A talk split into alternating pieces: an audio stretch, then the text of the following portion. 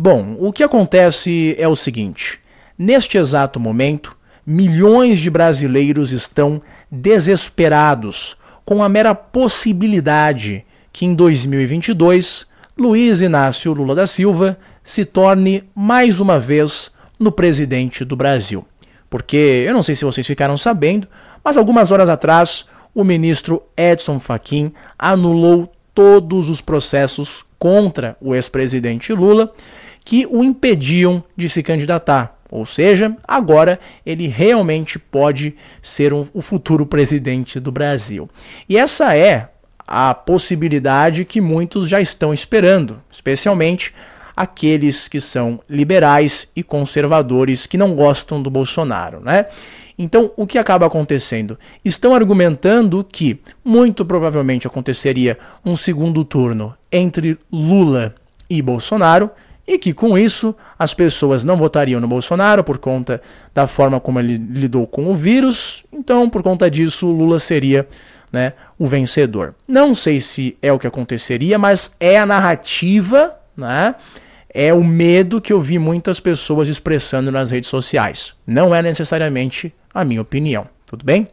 Então, por conta disso, muitos estão, como eu disse, desesperados, com muito medo mesmo os meus feeds do Twitter, do Instagram, estavam sendo bombardeados com pessoas gritando, né, fazendo realmente um piti, dizendo: "Meu Deus, é o fim do Brasil, nós seremos uma Venezuela, uma Cuba, uma Coreia do Norte, agora nós teremos uma verdadeira ditadura comunista" gente dizendo que já está preparando para sair do Brasil, que vai para os Estados Unidos, para Miami, todo o resto, né? Enfim, eu vou analisar em detalhe toda essa situação, tá? Primeiro eu vou fazer a análise política e econômica, depois eu vou mostrar como que a gente pode lidar na nossa própria vida com toda essa questão, que é para mim o mais importante, né? Mas eu já vou adiantando. Antes de qualquer coisa, por favor, acalmem-se, tudo bem? Não vai adiantar nada você ficar ansioso, gritando, chorando, xingando. Pelo amor de Deus, a prudência e a sensatez são essenciais. Sem isso, a gente não consegue raciocinar direito, a gente fica dominado pelo medo e acaba errando, né? A gente acaba errando e não é o que a gente quer nesse exato momento. Então vamos lá. Primeira das coisas, sobre a análise política e econômica. Veja bem, o brasileiro ainda é muito ingênuo em relação à política. Ainda acha que o presidente detém todo o poder, o que não é verdade. Se nós fôssemos analisar a própria presidência do Bolsonaro, fica claro que ele não tem tanto poder assim. Muito pelo contrário. O STF constantemente mostra para a população que tem muito mais poder que o próprio presidente. A questão mais recente, a gente pode citar o Daniel Silveira, que simplesmente fez uma crítica ao STF e acabou sendo preso, demonstrando que até um grande aliado do presidente, bom, pode acabar sendo preso pela instituição do STF. Uh, ah, não só, teve também o caso da Sarah Winter, do José Eustáquio, acho que esse é o nome dele, né? E inúmeros outros que foram é, perseguidos pelo STF. E não só decisões que o STF anulou do presidente, demonstrando, né, com a força apenas do STF, que não é tão simples assim, que o presidente não tem tanto poder quanto as pessoas acham. Né? Não só, tem também a questão do Congresso, o Senado e outras instituições né, que são ainda mais poderosas. Só que as pessoas não enxergam como sendo poderosas. O maior exemplo disso é a própria mídia. Né? A mídia tem um poder absurdo em moldar a opinião pública e, consequentemente, em colocar pessoas no poder. As redes sociais, bom, basicamente estão tá, na mesma linha. Tem a questão também das universidades, dos sindicatos, enfim, inúmeras outras esferas de poder que as pessoas ignoram e são esferas de poder que se desenvolvem ao longo de anos, de décadas. E assim sendo, o que nós deveríamos nos preocupar é em realmente constatar se a nossa cultura tem pessoas que têm nossos valores. Então, bom, você observa que a Anitta é provavelmente a cantora mais famosa do Brasil. E você observa que ela tem valores bem complicados, né? E que esses valores estão sendo transmitidos pela cultura, em escolas e todo o resto. Então, Então, essas são as, as questões mais perigosas, né? Essas são as esferas com mais poder, por assim dizer. O presidente é só a cereja em cima do bolo, né? Então, eu não acho que faz sentido, sobre uma análise de, de como é o poder em si, ficar gastando toda a nossa, toda, todo o nosso tempo, toda a nossa energia em cima da figura do presidente, porque ele não interfere tanto assim no longo prazo, tudo bem? Óbvio, não estou dizendo que Lula e Bolsonaro seriam a mesma coisa, porque não é verdade, mas não tem tanta relevância quanto as pessoas acham, tá? São símbolos muito mais do que efetivos uh, núcleos de poder. Fora isso, outra coisa a deixar bem claro é que o sistema político-econômico que nós temos, de uma democracia liberal, mais ou menos isso, né, se protege muito bem. Então, assim sendo, qualquer dissidência acaba sendo combatida de todas as formas possíveis. O caso do Bolsonaro foi um exemplo mais à direita, em que não só os caras do STF, mas também a própria mídia, as próprias pessoas das redes sociais, agiram como um sistema imunológico com qualquer opinião, com qualquer manifestação que fosse um pouquinho demais para o status quo do sistema. Né? No entanto, não seria muito diferente com alguém mais à esquerda.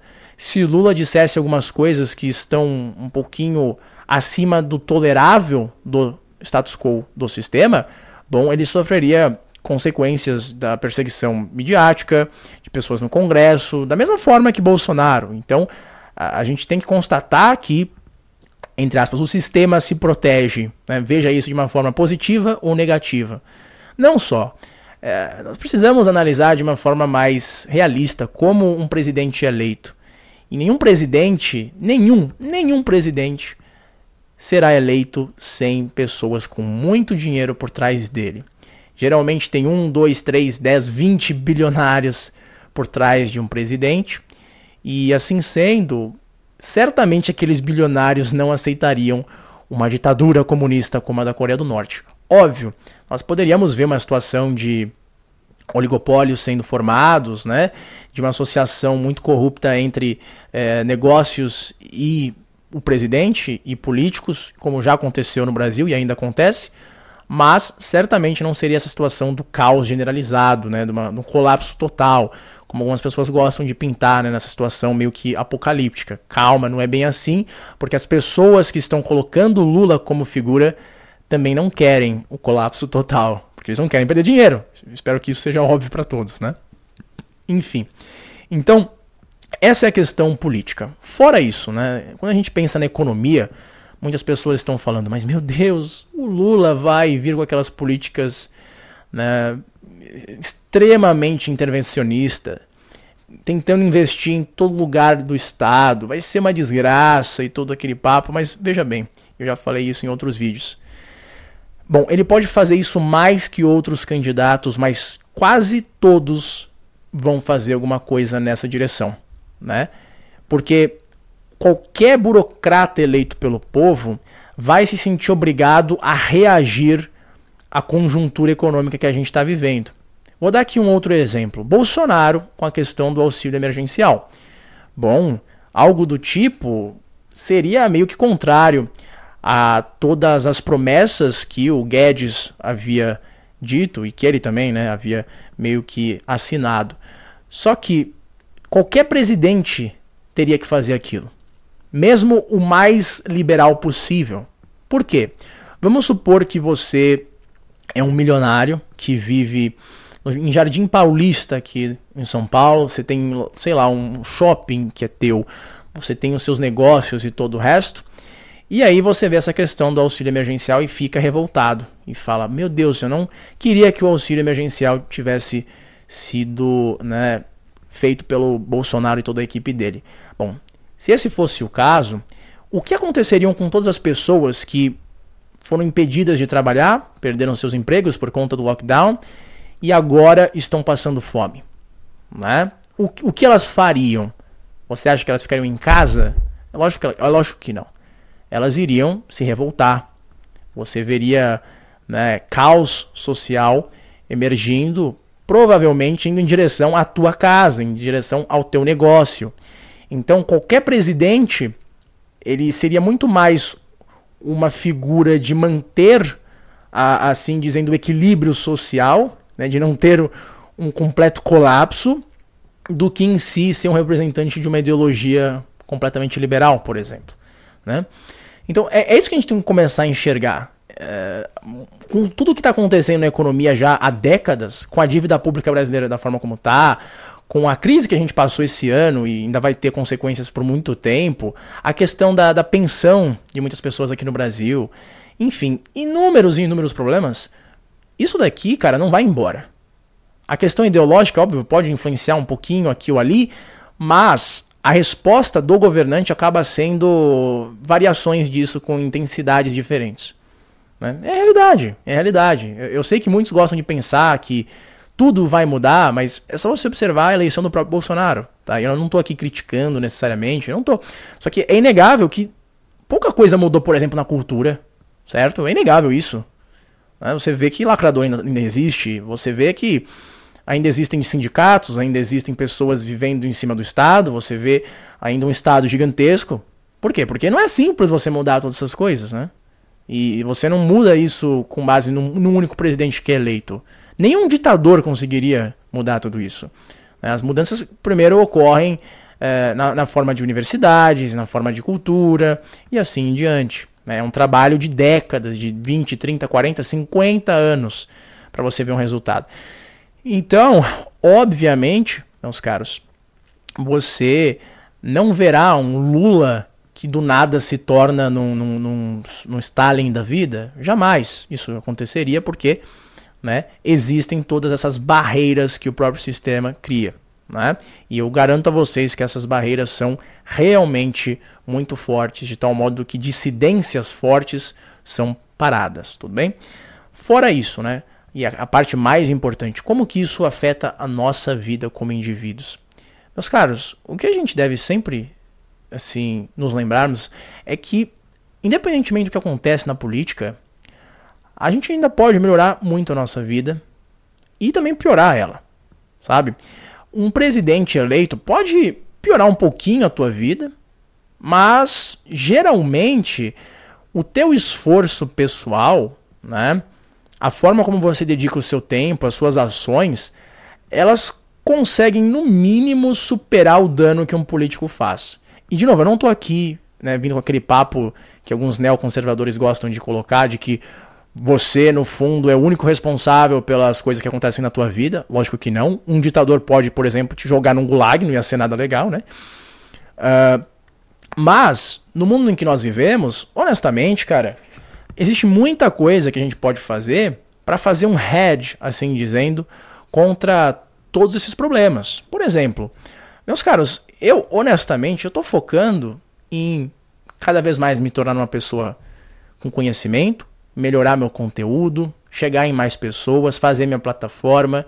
Se tudo der certo, conseguir sair de São Paulo, entendeu? Comprar uma, uma fazenda, entende? Eu tenho esses meus objetivos pessoais que, independentemente de quem né, for eleito ou qualquer coisa do tipo, mesmo assim eu ainda vou conseguir. Né? Você vai falar, ah, mas meu Deus, e se os impostos mudarem, isso e aquilo? Cara, hoje em dia existem criptomoedas. Entendeu? Quem que vai mexer no, num único Bitcoin teu? Só se você for besta e deixar lá num, num, numa plataforma que é controlada pelo Estado. Mas você coloca numa carteira que ninguém consegue achar, cara, quem que vai tirar o teu Bitcoin?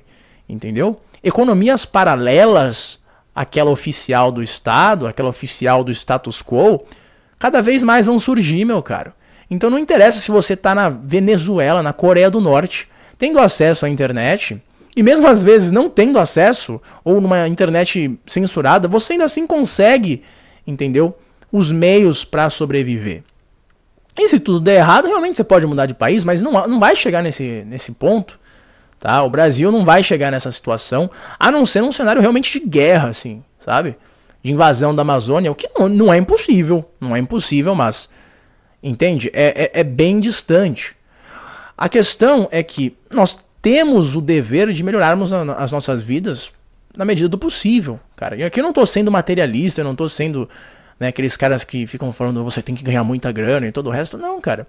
Mas você pode, entendeu? Independentemente do presidente, independentemente da situação econômica, melhorar a tua vida. Né?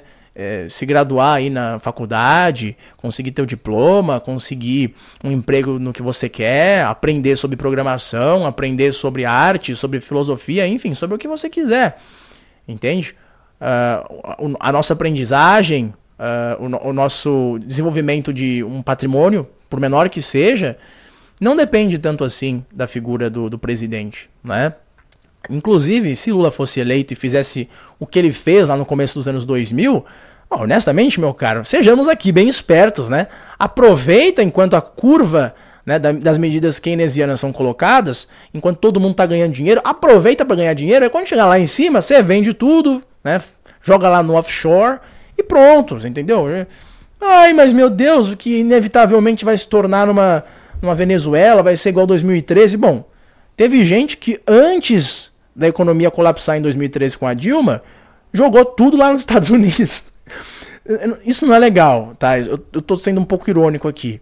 Mas entende, você tem muitas coisas que você pode fazer para lidar com isso, entendeu? Muitas e muitas coisas. Eu não vou aqui falar todas, inclusive vou deixar isso para discutir na nossa plataforma, né, Liberdade VIP. Se você ainda não deixou o seu e-mail, deixe, tá? Porque esse é o tipo de conteúdo que a gente vai discutir lá, né? Formas de como lidar com essas crises, como conseguir dinheiro nessas situações e todo o resto. Que hoje em dia, meu caro, sabendo programar, por exemplo, pode estar tá caindo assim o mundo na, na, na, cabeça das pessoas do teu país e você ainda consegue um emprego é, para sobreviver, no mínimo para sobreviver, né? Mesmo que seja em outro país. Então, assim, pessoal, a gente não pode é, se deixar pautar pelo que acontece na política ou se desesperar. Na verdade, as pessoas que ficam fazendo todo esse desespero, todo esse drama, meu Deus, é o fim do Brasil. Por que, que eles fazem isso? Uma das duas.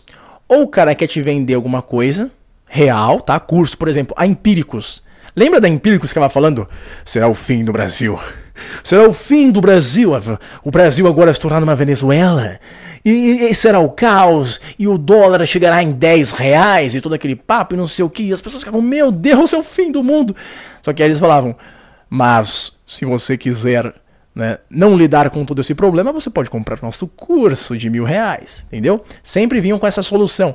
E o mesmo está acontecendo agora, às vezes é curso aí de, sei lá, é, empreendedorismo, conservadorismo 2.0, sei lá o que né, sempre tentam vender alguma coisa, ou político que quer já, né, é, se colocar como, como uma figura a criticar os dois lados, né, a se promover, a conseguir mais adeptos. Ai, gente, que absurdo, tal, Lula, ai, ai, ai. Geram todo aquele drama para chamar a tua atenção, né, para gerar engajamento, para chegar em mais pessoas. Então, pessoal, não sejam vítimas desse tipo de guerra psicológica, entendeu?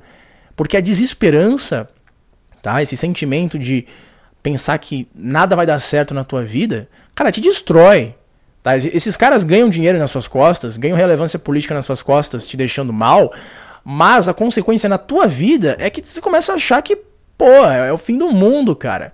Entendeu? Então não pensem nisso não, cara. Mantenham uma, uma positividade dentro de vocês, pensem no que vocês querem fazer da vida e continuem indo adiante, cara. Entendeu? O mundo sempre foi mal, sempre tiveram coisas ruins acontecendo, entendeu? A gente tem que ser forte e conseguir andar. É simples, cara, é muito simples, entendeu? Mas, como eu disse, cara, o desespero é, é um dos baits, é uma das armadilhas para que você compre algumas coisas, para que você se torne um soldado de algumas ideologias, entendeu?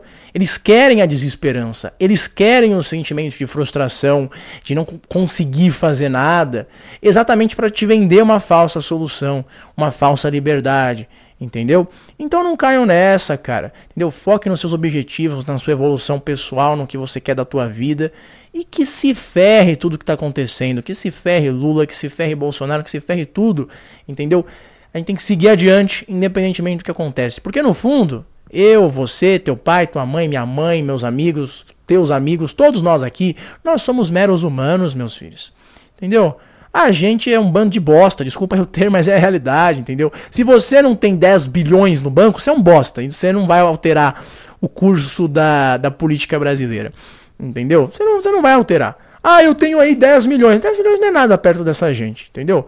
Então, a gente tem que tentar fazer o melhor que a gente consegue diante dessa catástrofe, diante desse caos, diante do que quer que aconteça aí na nossa vida, de forma né, inteligente, de forma racional, não ficando desesperado nem caindo nessas armadilhas, pessoal. É basicamente isso. Ó, esse daqui é o primeiro episódio, tá? De um novo podcast, de uma nova série que eu tô fazendo chamada Liberdade Financeira, né?